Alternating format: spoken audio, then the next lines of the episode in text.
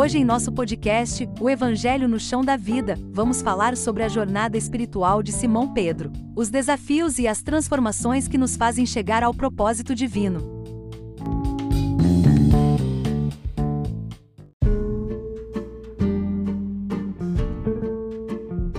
Isso aí, olha só, nós vamos falar hoje sobre Simão Pedro, a transformação da jornada de Simão até se tornar Pedro. Processo. Processo entre ser Simão e ser Pedro.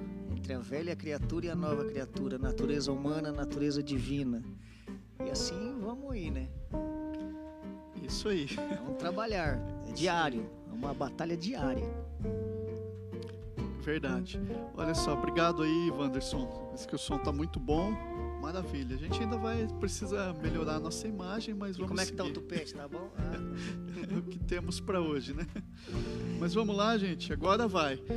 Simão, significado de Simão caniço, bambu, uh, um nome bem conhecido na época. Nós podemos fazer uma analogia que é aquele que se enverga com o vento e com as tempestades. E o paradoxo aqui é Pedro. Pedro é uma rocha firme e inabalável. Então, quando a gente está falando o primeiro encontro que Jesus teve com Simão, ele já disse o seguinte: Tu és Simão, filho de Barjonas ou Jonas, em algumas traduções, de, depende como você vai ler aí, mas tu serás chamado Cefas. Essa foi a primeira frase, Daniel, que Jesus profere a João. Você será chamado Cefas. E o significado de Cefas é Pedro. E o significado de Pedro é rocha. Pedra. Isso. Então, esse primeiro encontro, Jesus já dá um ideal de vida, já, já demonstra um propósito a qual Pedro deveria seguir. Propósito na vida do Pedro ali. Um caminho em direção ao amadurecimento, em direção ao crescimento, Uau, em direção à melhoria contínua, que é o que nós todos precisamos fazer, né? É, a nossa natureza humana se abrindo para a natureza divina e assim caminhando? Através do quê? Da comunhão com Cristo, através de andar com Ele, através de aprender com Ele, né? De escolher a vontade dele ao invés da nossa e de ver que o entendimento dele é muito melhor do que o nosso e a visão Sim. dele é muito maior, né? Isso. E olha só, é, a gente estava falando ali o seguinte, antes de cair aqui, né? É, Agora, agora vai. agora vai. Agora. Então, quando a gente para e começa a pensar em quem é Pedro, quem é Pedro, quem é Pedro para nós, Daniel? No que a, ge- a gente fez esse exercício ontem aqui na, na comunidade. Quem é Pedro para nós? Quando a gente olha para essa figura tão emblemática das Escrituras, porque ele é uma figura emblemática, ele é uma figura, é um dos personagens mais interessantes que tem na, na escritura toda. Ele é muito interessante. A sua vida, a sua obra, é, o seu legado, né? O que ele deixou e as transformações que ele passou é, no decorrer da jornada. Sabe o que, que eu vejo na jornada do Simão Pedro? Sabe aquela palavra que fala assim que Deus chama as coisas loucas do mundo para confundir aqueles que se acham sábios? Pedro é um exemplo. Como Simão é uma pessoa difícil de lidar, temperamento forte, como você estava falando antes, né? Isso. É aquele que quer sempre ter razão. Ou seja, é um cara que desafia o nosso amor, né? É um cara que desafia a nossa paciência. E depois se transformar no que ele se transformou, né? O, o- o exemplo de, de, de força, de fé, né? O pai da igreja. Quer dizer, através de Cristo tudo é possível. Então, se você aí tá aí do outro lado, tá achando que não é, não é possível para você, é você mesmo que Jesus está te chamando, viu? É você mesmo. Aquele um que ninguém dá nada por você, é você mesmo que ele quer. Ele não veio chamar os santos, né? o- os que se acham bons, ele veio chamar os pecadores ao arrependimento. Exato. Agora, é, um cara impulsivo, um cara difícil de lidar, um cara bravo, como Daniel disse, que não leva desaforo nenhum para sua casa, uma pessoa que sempre tem razão, um cara insuportável. Uhum. Essa é a verdadeira palavra que definiria o nosso querido apóstolo Simão Pedro. É, é, seria essa palavra que definiria ele. É, insuportável. E eu me lembro que o Samuel Coutinho, que é o nosso, não é parente do Daniel, mas é o nosso professor aqui de psicanálise, ele conta o seguinte: é, uma história em que ele estava em um ônibus e uma pessoa e o motorista esquece a parada desse ônibus, esquece de parar, para um pouquinho para frente. E ele diz o seguinte: e esse cara que tinha puxado a campainha começa a xingar o motorista e brigar e não sei o que e tal. E aí o motorista aguenta quieto, calado e desce o cara ali, pede desculpa e o cara desce. E aí depois os passageiros indagam o motorista, mas como que você aguentou? Aí ele fala assim: não, o problema não é como eu aguentei, o problema é como ele se aguenta. É. Eu só convivi com ele um pouquinho aqui. Agora ele tá com ele o tempo todo. Como que ele se aguenta? É uma pessoa que ninguém aguenta, nem ele próprio se aguenta. E é por isso que é ranziza, né? Por isso que é ranzinza. Mas essas pessoas, é, como o nosso querido Simão, que são assim, que têm esse temperamento, elas também têm as suas crises de não se aguentar. Fala, Puxa vida, mas como eu fiz isso, como eu agi assim mais uma vez, mesmo sabendo que era errado, que eu não poderia agir dessa maneira, eu agi. E aí que entra a batalha do, do velho homem, né? Contra o que a gente deveria ser em Cristo, né? Ou seja, nós como humanos, a gente está aqui sempre aprendendo. É uma aprendizagem contínua, é um processo doloroso, né? Então, é, quando a gente toma consciência, igual ele falou aqui, de ter umas crises e falar, poxa, como eu fiz isso de novo? Jesus, ele nos ajuda, ele nos perdoa sempre. Mas chega uma hora que a gente precisa amadurecer. Chega uma hora que a gente precisa falar, poxa, eu já errei tantas vezes aqui, tá na hora de eu aprender agora e não errar mais. Né? Como eu estava falando antes, é, que maior é o homem que domina o próprio espírito do que aquele que toma uma cidade inteira. Mas para a gente conseguir dominar o nosso espírito, a gente precisa de ajuda de Cristo. Pedro ele andou muito tempo com Cristo até aprender. Nesse, nesse caminhar com Cristo, ele foi caindo, errando, levantando e foi aprendendo. Realmente é um processo muito doloroso, não é fácil, mas a gente precisa decidir e confiar que Jesus Cristo ele vai, vai nos sustentar na caminhada, né? Sim. Veja bem, Pedro então aqui, ele tinha, ele sabia quem ele era e ele sabia agora quem Cristo queria que ele fosse. Ele tinha uma meta ali. Tinha uma meta a chegar, um propósito, Um propósito. um ideal de vida. É aqui, Pedro, que eu quero que você seja. Esse nível de maturidade que eu quero Isso. que você alcance. Eu quero que você fique aqui, que você chegue até aqui. Mas enquanto ele ia, a natureza humana, ela fala mais alto, várias vezes no nosso dia a dia. Isso Com é- certeza. Hã? A gente é tentado o tempo todo, né? Dia a dia, as dificuldades do dia, fácil. Sim. E aí é interessante que quando essas características humanas de Pedro vinham à tona, Jesus nunca chamava, é, Jesus não corrigia ele chamando ele de Pedro, Simão, Simão, Simão, Simão. entendeu? Então quando Jesus chamava Pedro de Simão, era a mesma coisa que ele está dizendo assim, olha, você está deixando que o velho homem faça isso. Você está permitindo que o velho, que a velha natureza sua ainda tenha o controle. E ele em nenhum momento das escrituras ele se refere a Pedro como Pedro quando Pedro faz coisa errada. Quando Pedro faz alguma coisa errada, ele se refere como Simão. Tem vários exemplos bíblicos. Eu posso até encontrar aqui. É, vou abrir aqui a Bíblia. Quero ler aqui com você. Vou abrir a Bíblia aqui no meu celular. Acho que você tem aí anotado também alguma Lucas coisa. 22, 31. Pode ler pra gente. Olha só. Simão, Simão, escute bem. Satanás já conseguiu licença para pôr vocês à prova.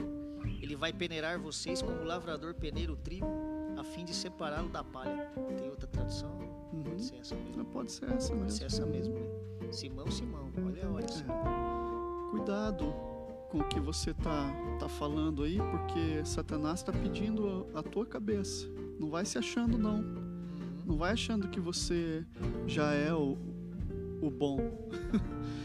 quando Jesus chama. eu- quando Jesus vai com eles para aquela vigília, que ele chama Pedro, Tiago e João, quando Jesus volta, Jesus se afasta um pouco para orar sozinho. Quando Jesus volta, ele encontra os discípulos dormindo, mas de quem ele chama atenção é de Pedro. Posso ler aqui? Como é que foi? Pode. Olha só. É em Marcos 14, Isso. versículos 37 e 38. Olha só.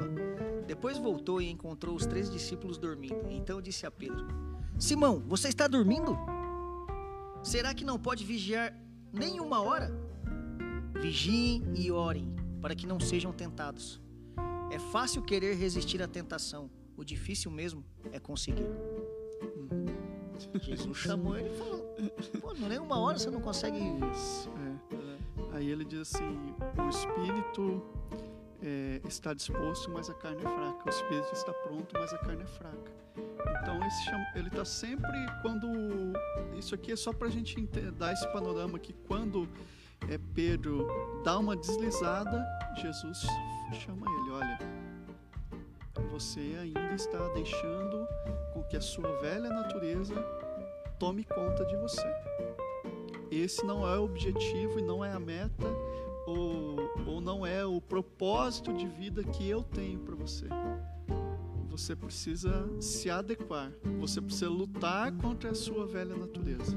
É tipo assim, Jesus está falando para ele assim, ó. Essa natureza humana, ela é sua. Não é você que é dela. Não é ela que tem que dominar sobre você. É você que tem que dominar sobre ela. Através da fé, você consegue. Exatamente. É, Wesley Cavaleiro ele cita o seguinte, é, falando sobre isso, ele diz assim: quem que manda em quem? São os meus pensamentos que me comandam ou eu que comando os meus pensamentos? Então a decisão está aí. Quem manda em quem? Quem manda em mim? são os meus impulsos, são os meus hábitos, são os meus comportamentos, são as minhas manias, ou sou eu que tenho o poder de controlá-las? Porque se você pegar os pensadores do mundo, você vai pegar, por exemplo, Oscar Wilde, por exemplo. Ele diz o seguinte: a melhor maneira de vencer a tentação é ceder. Tá? É um filósofo aí do pessoal. Muita gente. Mas eles vão dizer isso, que a melhor maneira de você vencer a sua carne é você ceder para a carne. Quando Jesus está dizendo ao contrário. Jesus diz basicamente que o reino de Deus é tomado à força. Então, o reino de Deus, ele parte daqui. Não, é as, não são as exterioridades, mas são as coisas que estão no meu interior. Então, no meu interior existe ira, no meu interior existe inveja, no meu interior existe o que mais? É, irritabilidade, no meu interior é, existe senso de justiça própria, porque eu quero muitas vezes agir e fazer as coisas conforme é, a minha, o meu senso de justiça. Eu quero resolver, eu quero esganar o outro. A minha justiça própria. Né? Sabe o que, eu acho interessante em relação a, a isso? É que tudo isso tem na nossa humanidade. E a gente precisa, sim, acolher a nossa humanidade, mas entender que, nesse sentido de acolher, a gente vai identificar os nossos sentimentos para a gente poder contê-los e não se deixar ser usado por eles. Porque a palavra fala para a gente levar a Deus, né? a- a- ser sincero a Deus e, e, e, confessar tudo a Deus. Então a gente, nesse processo de, de identificar o que a gente sente, a gente confessa, fala, ó oh, Deus, estou sentindo isso, isso e isso, me ajuda. Daí o que, que a palavra de Deus vai falar? Que o poder dele se aperfeiçoa nas nossas fraquezas. Daí, ou seja, a gente confessa esses sentimentos e pede ajuda para ele, porque, como Jesus disse, sem mim nada podeis fazer, né? E aí a gente vai criando forças para criar essa, essa maturidade de dominar sobre os nossos impulsos para a gente não ser um fantoche dos nossos impulsos, né? Porque na verdade o que a gente vê no mundo é, a maioria é levado pela cobiça dos olhos, pelos desejos, quando na verdade a alegria do ser não tem nada a ver com os desejos. O Billy Graham fala que existe diferença entre prazeres e alegria. A quem ama os prazeres, lá em Provérbio está dizendo que empobrecerá. Mas a alegria verdadeira é aquela alegria que é do espírito, que é aquela coisa de do seu interior vai vai fluir rio de águas vivas a jorrar para a vida eterna, independente se o mundo lá fora está caindo ou não. É aquela comunhão, aquela intimidade com Cristo que vai te levar a ter esse esse esse domínio próprio. maior é o homem que domina sobre si mesmo do que aquele que domina uma cidade. É fácil? Não, porque o exemplo do Simão Pedro já mostra que não é fácil. É um processo Sim. doloroso, às vezes. E... Então, assim, né? É, é, é esse cara que é guiado pelas circunstâncias, que é guiado pelos seus impulsos. É esse cara que Jesus olha para ele e diz o seguinte: Olha, sobre você eu vou edificar a minha igreja. É você mesmo. Entendeu? É esse cara cheio de falhas, esse cara cheio de impulso, é esse cara chato, é esse cara que ninguém suporta, é esse aí que Jesus quer usar, cara. Uhum. É tipo, tipo assim, poxa Deus, eu? Um cara tão falho, mas é você mesmo. E esse ato de você reconhecer a tua falha já é um, um agir do Espírito na sua vida, porque a palavra fala que é o Espírito que convence o homem do pecado. Então essa culpa é boa, por quê? Porque vai fazer você identificar o seu defeito e buscar em Deus ajuda para melhorar e crescer. Sim. E, e também tem uma passagem que para a gente ainda falar das, das falhas, depois a gente vai falar da, dos pontos positivos, mas e, e, o que eu quero assim com isso é que você vá pensando é, na sua identificação com Pedro, no que que você se identifica com ele sabe? Porque a gente olha para esse personagem e a gente começa a julgar ele, começa a apontar os erros dele, mas quando a gente está olhando para nossa vida, a gente está fazendo igual, ou às vezes até pior, sabe? Então, assim, Pedro ainda é o primeiro a, a quando ele fica ali com Jesus até o final, ele apesar dele ter negado a Jesus, ele acompanha a comitiva que vai até lá, a hora lá de, de acontecer. Os outros discípulos vão embora, só fica João e fica Pedro ali meio que se escondendo. Aí ele nega. E depois, quando Jesus morre, o que que Pedro faz? Ele pega e fala: Bom, eu vou pescar. Acabou o meu sonho. Acabou o ideal. Quer dizer, o pensamento dele estava aqui na terra. Estava aqui na terra, nas coisas terrenas. É... E ele diz: Eu vou pescar. E ele volta. E quando ele volta, os outros discípulos voltam junto com ele. Acompanhar. Né? Mas também existem as características positivas de Pedro que eu quero trazer aqui para nossa conversa. Então, e que são características que todo líder tem. A primeira delas era que Pedro era curioso. A curiosidade, ela faz parte de toda aquela pessoa que quer fazer acontecer. Está aberto a aprender. Não é fofoca, não é ser fofoqueiro, ser mexeriqueiro, é diferente. Não é curiosidade da vida dos outros, não, né? Não. Isso. Não é esse tipo de, de curiosidade, tá? É a curiosidade de sempre estar tá querendo aprender, sempre estar tá querendo buscar coisas novas, sempre querendo, sabe, mudar. Então, olha, Pedro sempre era o primeiro a perguntar. Ontem aqui a gente estava num grupo pequeno na igreja e, e, gente, e o que eu trouxe assim para ó, aqui a gente está em poucas pessoas e mesmo em poucas pessoas a gente tem vergonha às vezes de perguntar, de fazer uma pergunta, de ser taxado como ah não sabe nada, está perguntando uma coisa tão simples como essa. Mas Pedro ele não tinha isso.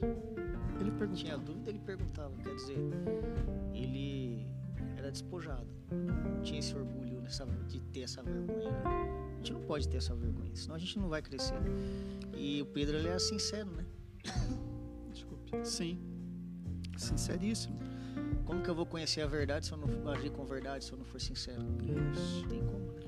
E aí, então Pedro é sempre ele que pergunta, mestre, quantas vezes eu preciso perdoar o meu irmão? É ele que faz a pergunta. Na verdade, ele era ele tinha ali o sangue de líder mesmo, igual você falou, né? Exato. Era um, é um líder, um líder nato, né? né? É um líder nato. É, e aí a outra coisa também que ele, né?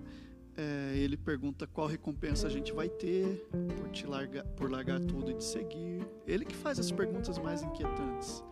Quando acontecem as, as parábolas e o pessoal não entendia, quem que ia perguntar? Outra característica de Pedro é que ele era, é que ele sempre tomava iniciativa.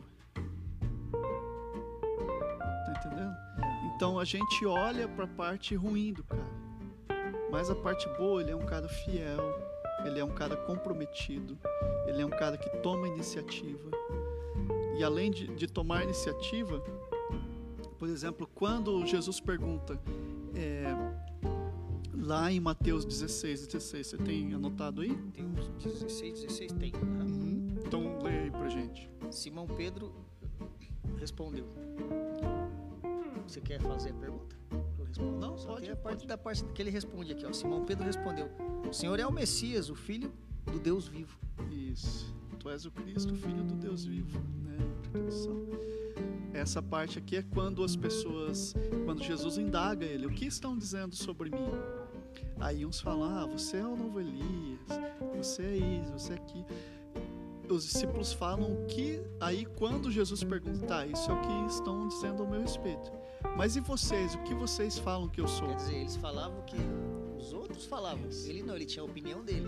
Na hora que chegou para para Pedro falar, Daniel, é, para os discípulos falarem, os discípulos não falaram. Quem falou foi Pedro. Ele que tomou a iniciativa e falou: Tu és o Cristo, o Filho do Deus vivo.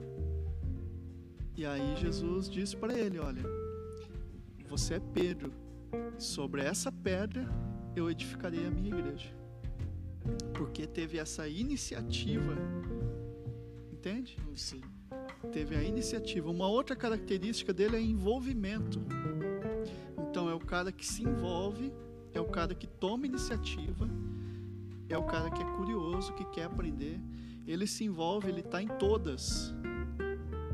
Pedro está metido em tudo. Quer dizer, ele não tem preguiça, né? Não tem, não, não tem. Preguiça, não tem esse negócio com ele. Isso. Ele está metido em tudo. Aonde tem alguma coisa ali acontecendo, Pedro está. Entendeu? Sim. Podia algum outro discípulo, ó, o metido lá, tá lá o bicão de Mas ele estava ali envolvido. Deixa eu ver o que, que o pessoal está escrevendo aqui, ó. A intimidade com Deus é a coisa mais linda que existe. Achegai-vos a Deus e Ele se achegará a vós. O Adriano escreveu. A Márcia também escreveu o seguinte: O convite de Jesus, o tempo está cumprindo e o reino de Deus está próximo. Arrependei-vos e crede no Evangelho. Então eles deixaram imediatamente as redes e o seguiram. Isso mesmo. Isso mesmo. Chamado dos discípulos. É, para a gente ir pro, pro finalmente aqui, Daniel, eu quero é, mudar um pouquinho nossa conversa e falar o seguinte: Simão aprendia através das experiências mais dolorosas. Aprendia sofrendo na pele, né? Aprendia com o erro. Né? E essa, essa sim é dolorosa. Eu chamo isso de aprendizagem amarga mas que não deixa de ser aprendizagem, porque todas as coisas cooperam para o bem daqueles que amam a Deus. Né? Mas o, eu acho interessante assim o Pedro, por ele ser autêntico, verdadeiro. Né? Ele não se preocupava que os outros iam pensar. Ah, o fulano estão falando isso. Não. O Senhor é o Cristo. Né? Ele se posicionava.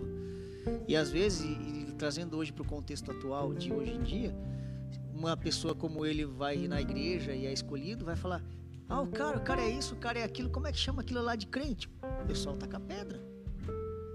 Né? Mas Jesus, ele olha para onde? É para o coração. O homem vê o externo, Deus vê o interno.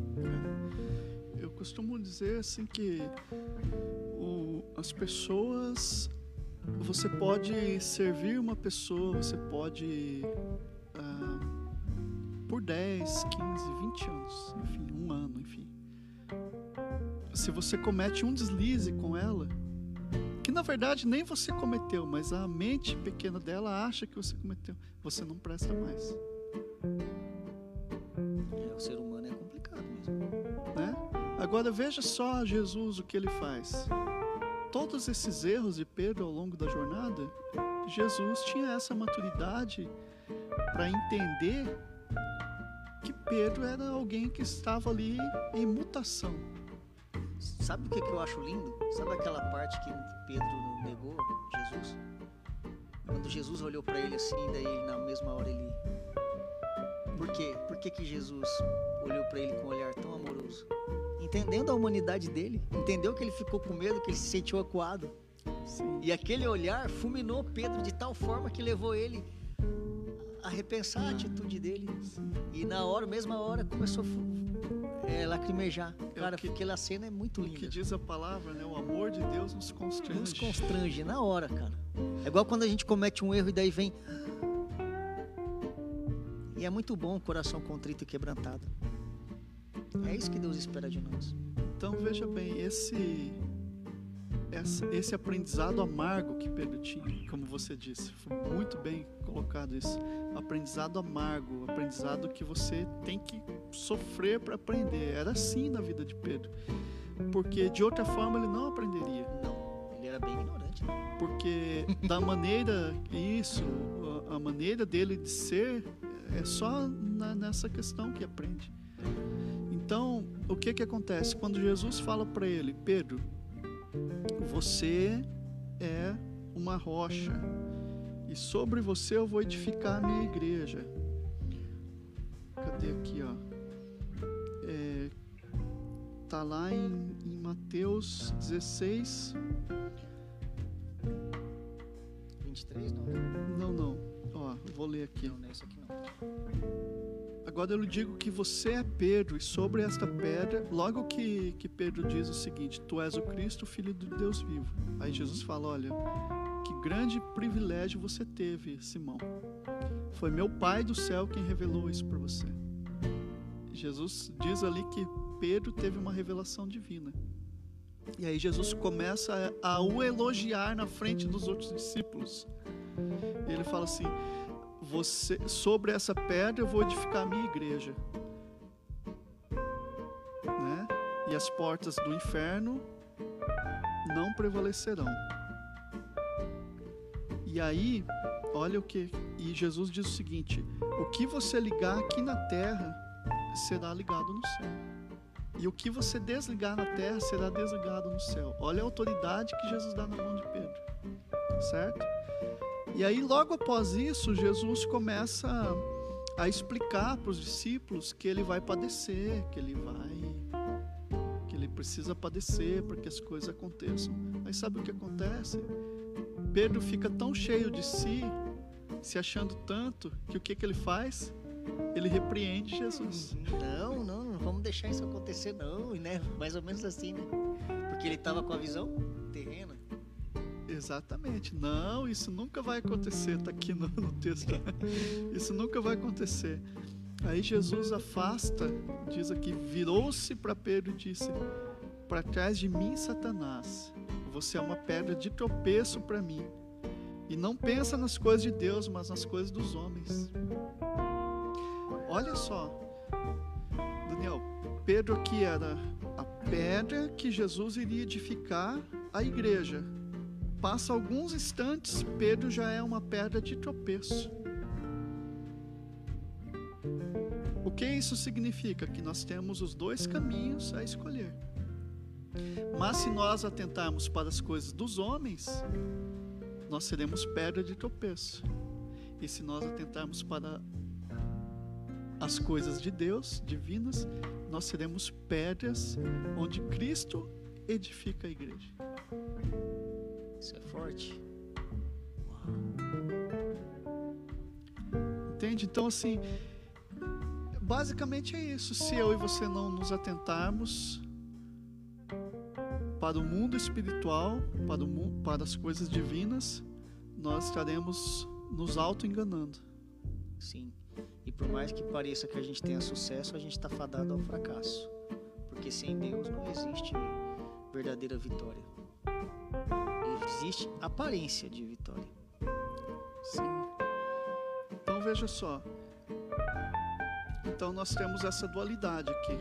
Simão é o cara que é guiado pelas temperanças de sua vida, pelas pelas tempestades, é o cara que é alguém que é guiado pelas circunstâncias. Então, se, se alguma coisa, se você me fere, eu revido. Se você fala mal, eu vou e brigo. Se você é, pisa no meu, na minha joanete, eu te dou um murro. Se for prender meu Jesus, eu vou arrancar sua orelha fora. Isso, é. Isso, veja só, ali tinha em torno de 600 soldados ali. Então... E o cara arranca a espada e acha que vai, vai ser o quê? Vai matar todo mundo? Pô, é o... Vai ser o novo Davi lá, que Davi tinha os valentes que matavam mil cada um na, nas, nas batalhas lá, os valentes de Davi. Uau. e, e então temos essa dualidade: carne e espírito. Militamos pelas coisas da carne, como Simão ou militamos pelas coisas do Espírito, como Pedro. Então, há aqui uma algo para a gente parar e pensar que para nós também temos esse propósito e essa missão que Deus colocou para nós na primeira vez que tivemos um encontro com Jesus. Qual foi o propósito? Qual é o ideal de vida a se seguir após encontrarmos a Cristo.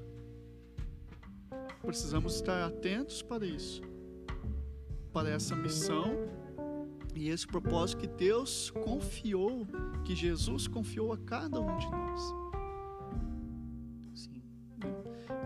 E aí por isso que as escrituras vão dizer, olha, as coisas velhas se passaram, tudo se fez novo, você é uma nova criatura, você é um forasteiro, você não está mais aqui, você não milita mais pelas coisas daqui você tem que pensar nas coisas do alto.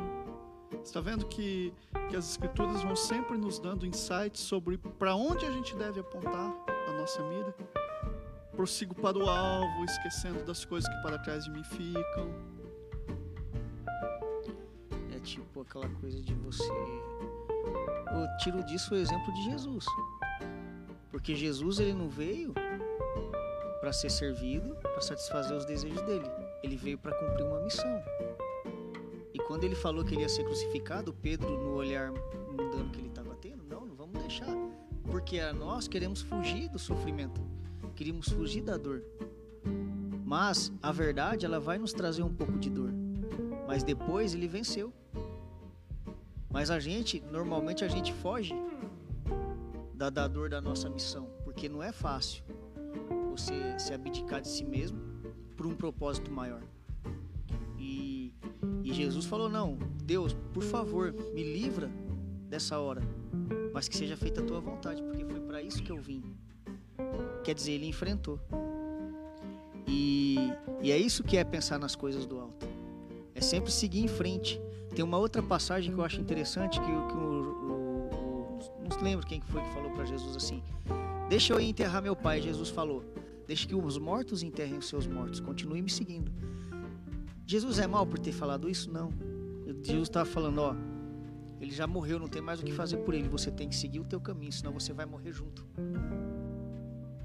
É isso que Jesus estava falando. Não está dizendo para você não ir, não ir velar o teu ente querido. Está falando para você não morrer junto, porque você Apesar dos acontecimentos, apesar das perdas, você tem que continuar. Você tem uma missão ainda. A caminhada dele acabou, a tua continua.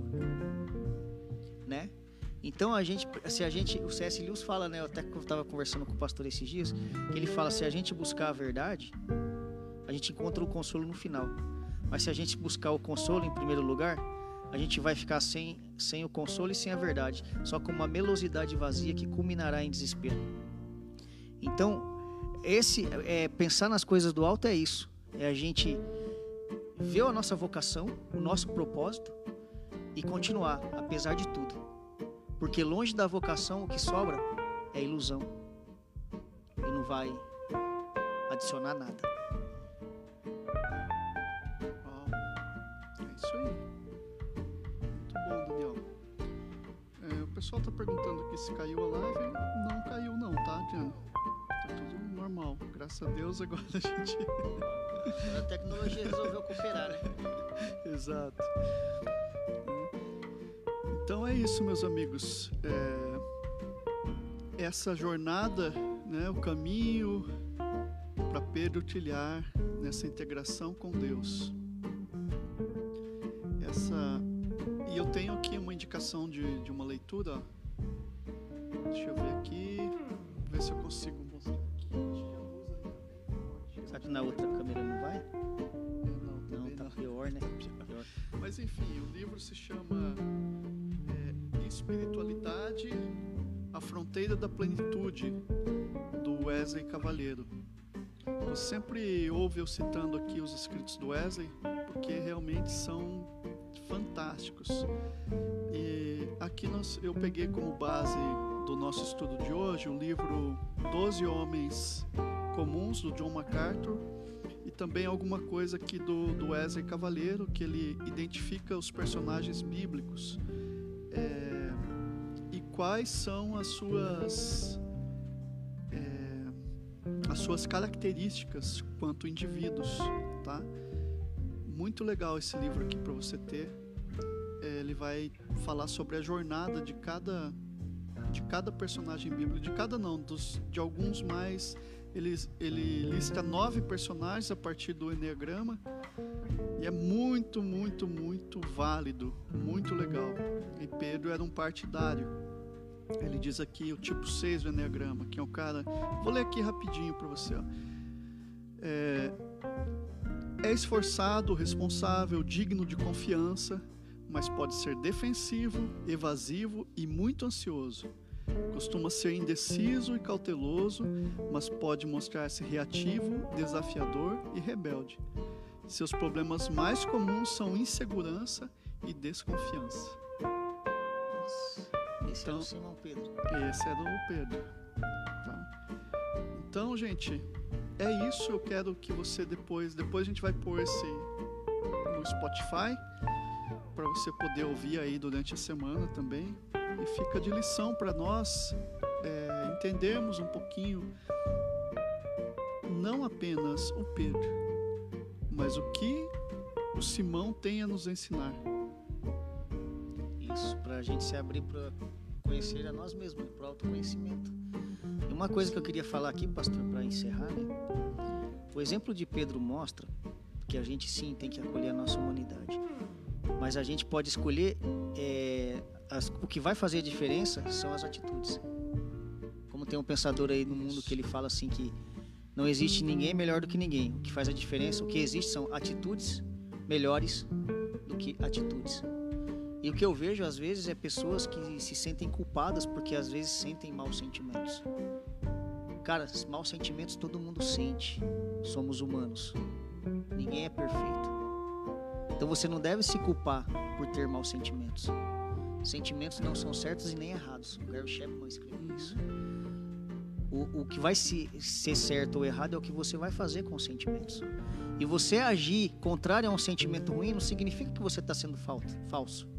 Significa que você está escolhendo o caminho bom, mesmo sem, sem sentir nada bom. É igual o C.S. Lewis escreveu. Eu vou escolher o caminho do amor mesmo sem se sentir amoroso. Então acolha a tua humanidade, porque a partir do momento que você acolher a tua humanidade, você vai perceber o que está rolando dentro de você E aí você vai identificar o que acontece dentro de você, e aí você vai confessar a Deus e Deus vai te ajudar. Ou seja, eu não preciso é, esperar sentir fé para me agir. Eu vou e ajo, mesmo sem sentir. E aí as coisas vão acontecendo no caminho. Isso, É Daniel. isso. Isso mesmo. Olha, gente, é, muito bem colocado. Eu quero. A Luciana escreveu aqui no chat que ela também é partidária, como o Pedro. ela também é partidária. E você que quer saber um pouquinho mais, aprender a lidar com esse temperamento seu e com as suas características, porque não existem é, tipos errados de, de características de pessoas. O que existe é quando você está com uma boa saúde emocional ou uma má saúde emocional, que aí isso vai definir as tuas atitudes.